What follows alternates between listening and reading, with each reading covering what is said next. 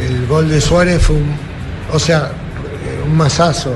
O sea, en el fútbol el aspecto eh, y sobre todo en la importancia de estos partidos juega un factor importante eh, los goles y en qué situaciones se dan. Nosotros hoy, hoy marcamos y en un partido que se estaba presentando con lo que esperábamos, o sea, creo que, que fuimos imponiendo en el juego lo que queríamos y a un equipo que defiende muy bien.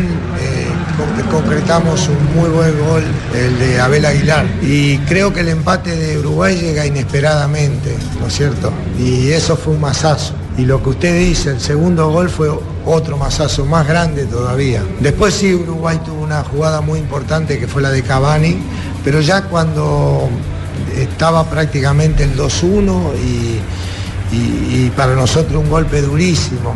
Hubo muchas situaciones, por eso digo, no me quiero apresurar en, todos los análisis, pero nosotros creo que nuevamente nos metimos en el partido en el segundo tiempo. Parece que Edwin entró muy bien, el equipo empezó a fluir. eh, tuvimos un par de situaciones para marcar, eh, alguna de dudosa, de dudosa, sí, sí. eh, que, creo yo que, que nos hubiera dado el, el ponernos en ventaja.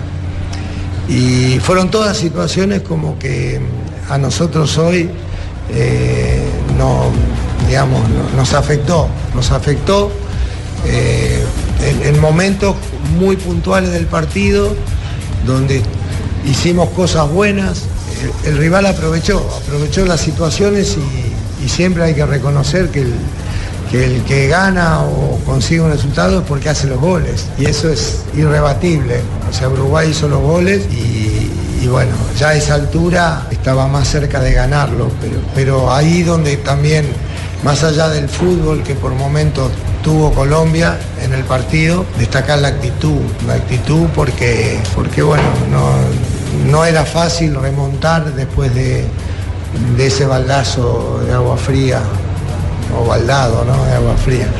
Eh, por eso quiero destacar la actitud que nos lleva mínimo a estar en la justicia, ¿no? Porque Colombia nunca podía haber perdido este, perdido este partido. En la justicia. Blue Radio. Después podemos sí analizar si también.